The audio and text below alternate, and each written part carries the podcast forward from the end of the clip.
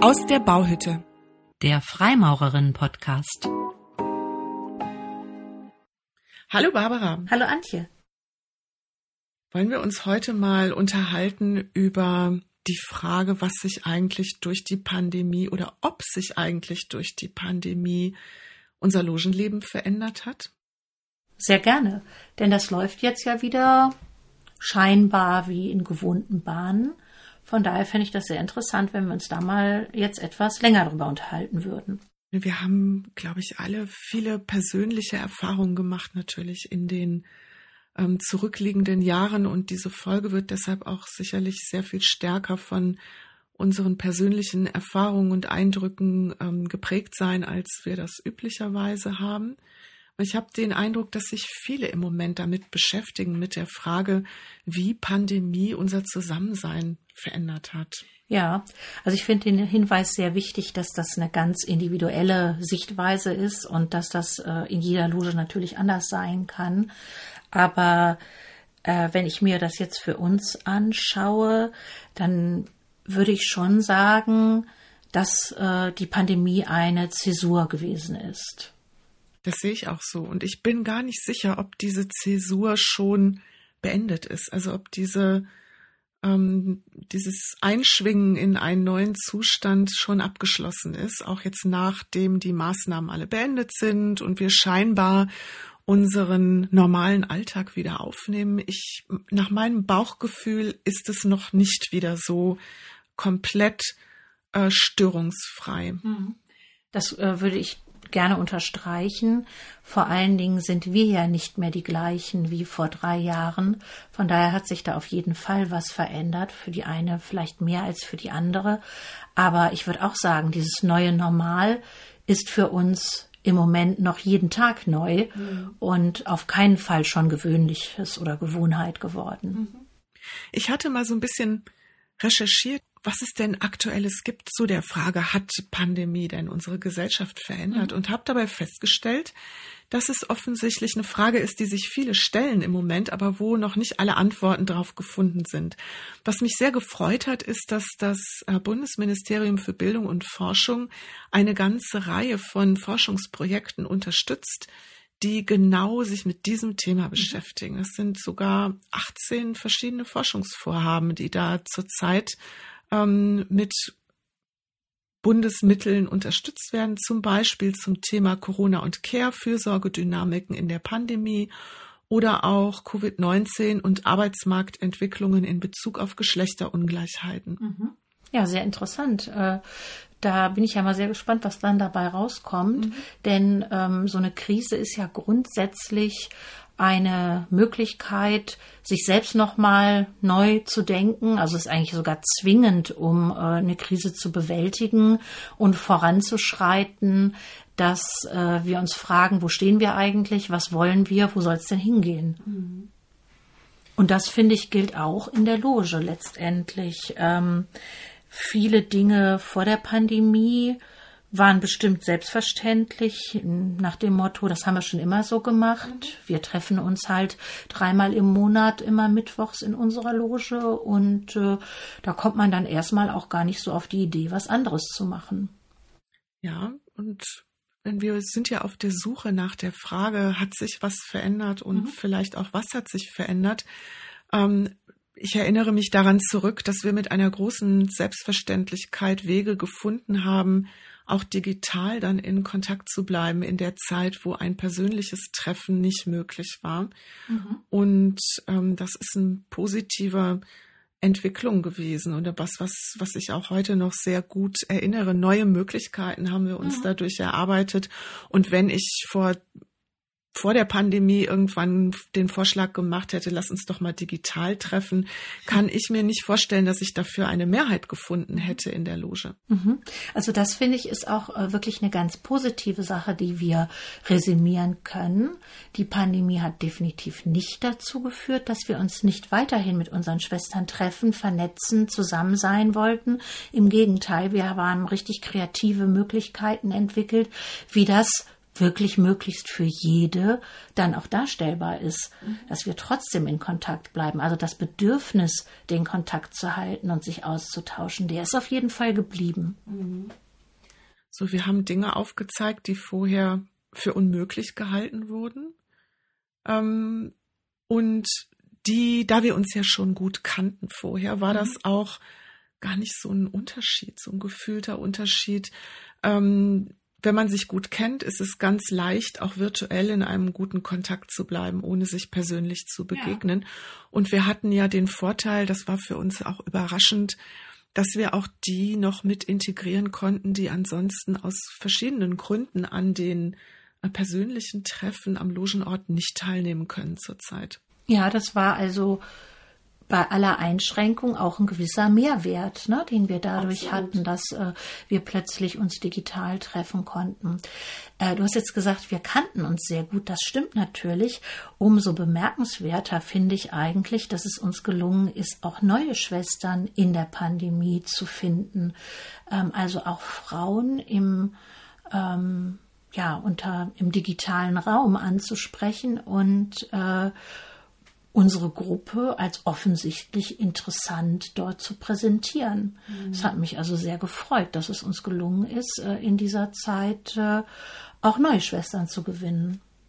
Das heißt, die Pandemie oder diese Veränderungen ähm, durch die anderen Lebensumstände während der Pandemie hat sicher dazu geführt, dass sich viele Menschen neu orientiert haben, sich gefragt haben, was sie tun wollen, wie sie ihre Zeit einsetzen wollen und es hat uns neue Schwestern gebracht in die Loge. Es hat aber auch bei einigen dazu geführt, dass die Freimaurerei heute nicht mehr so einen großen Stellenwert in ihrem Leben hat, ähm, wie das vor der Pandemie gewesen ist. Ja, also das ist, glaube ich, genau dieser Punkt der äh, Neuorientierung, sich nochmal zu hinterfragen, warum machen wir das eigentlich? Was ich grundsätzlich sehr, sehr wünschenswert äh, finde, wenn wir uns immer mal wieder Gedanken darüber machen, ähm, warum ist mir die Freimaurerei so wichtig?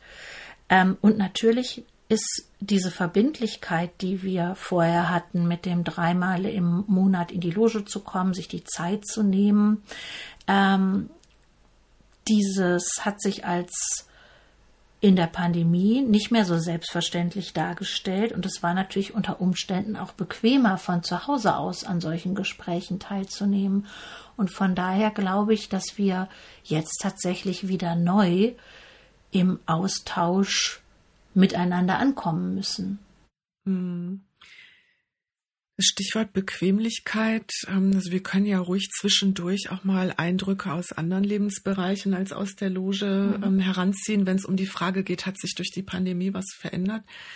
Ähm, Bequemlichkeit jetzt im übertragenen Sinne.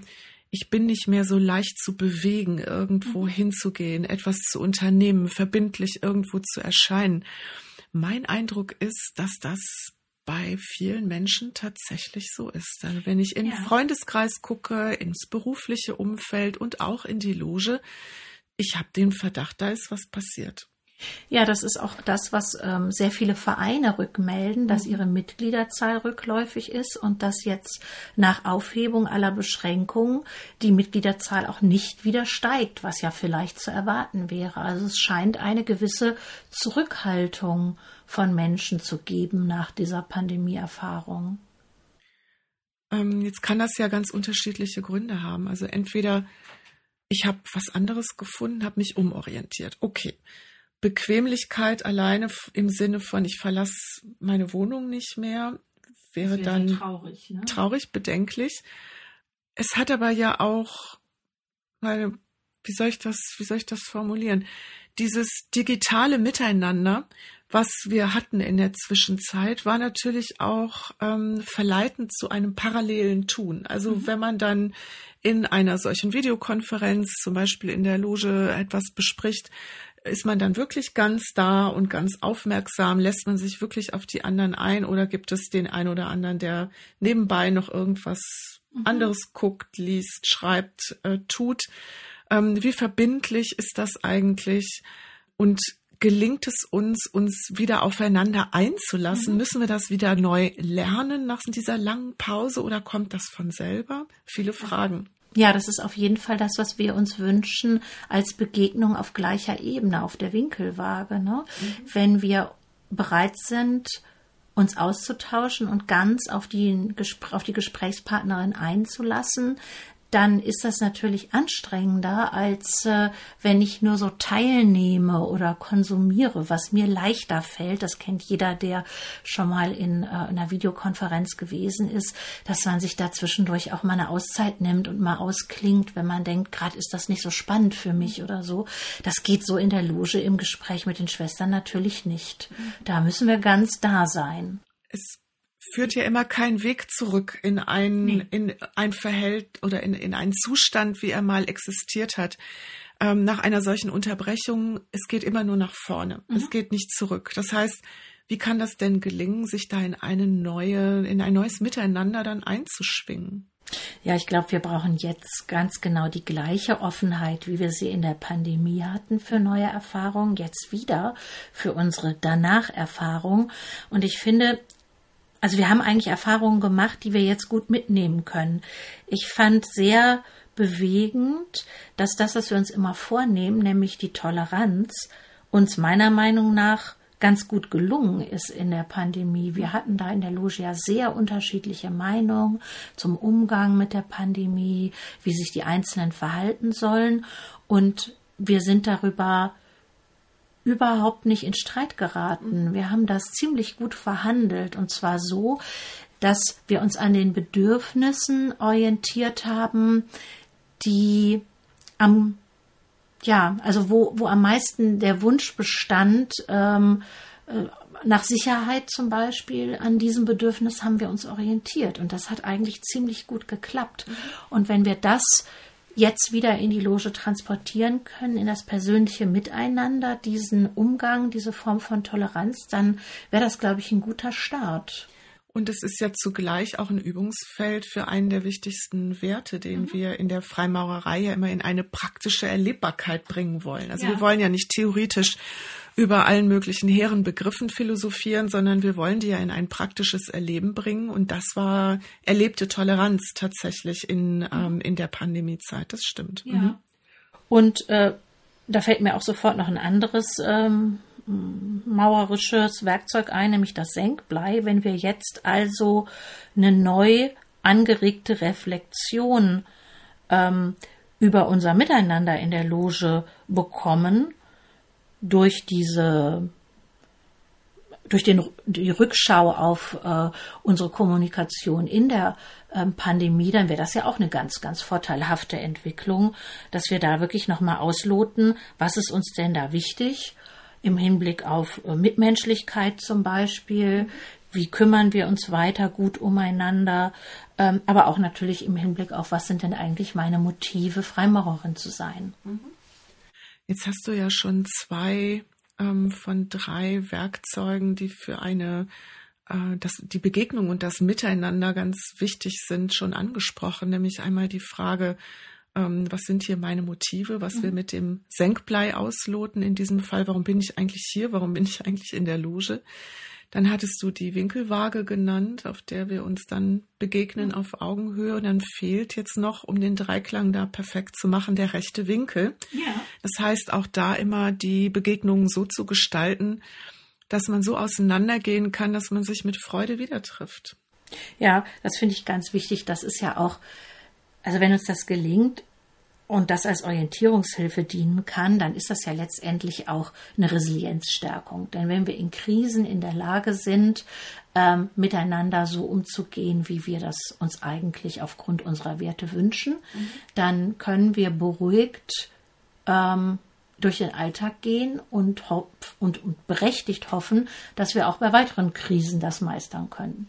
Das ähm, sehe ich genauso. Und Freimaurerei wird ja auch häufiger als Einübungsethik mhm. bezeichnet. Das finde ich einen etwas sperrigen Begriff.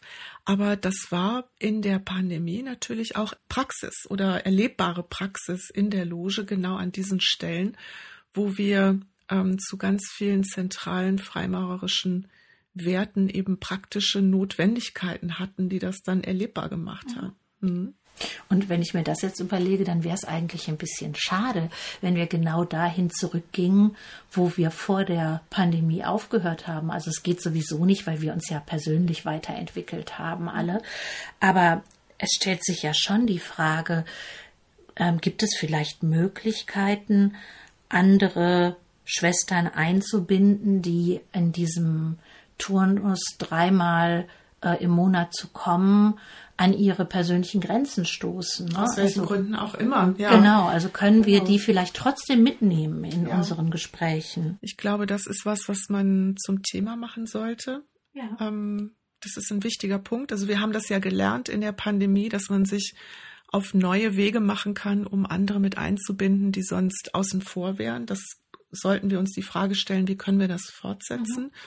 Und ähm, eine andere Frage wäre eben auch ähm, Freimaurerei in diesem Präsenzformat, wie wir das haben. Also in unserer Loge haben wir drei Treffen im Monat. Es gibt auch Logen, die sich nur zweimal oder an jedem entsprechenden Wochentag mhm. im Monat treffen. Ähm, ist das eigentlich noch zeitgemäß oder muss es heute auch Formen geben, ohne jetzt zu sagen, wie die aussehen, ja.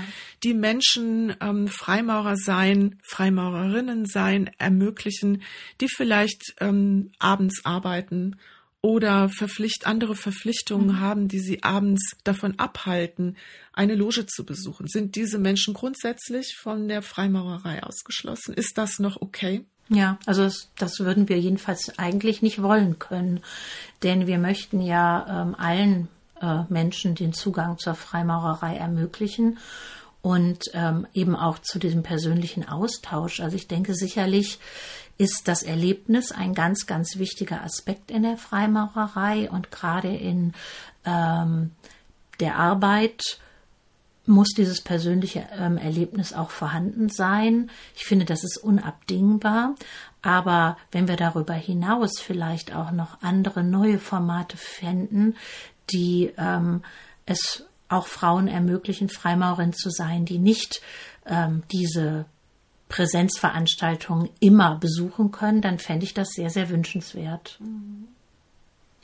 Und wenn das gelänge, dann hätten wir wirklich ähm, den Weg der ja bekanntlich am Anfang immer dunkel ist, in einer Weise fortgeführt, was uns eben auch bei aller Tradition neue Möglichkeiten und neue Teilhabe eröffnet. Ja, in diesem Sinne, vielen Dank fürs Gespräch. Ich danke dir, Barbara. Bis zum nächsten Mal. Bis zum nächsten Mal. Tschüss.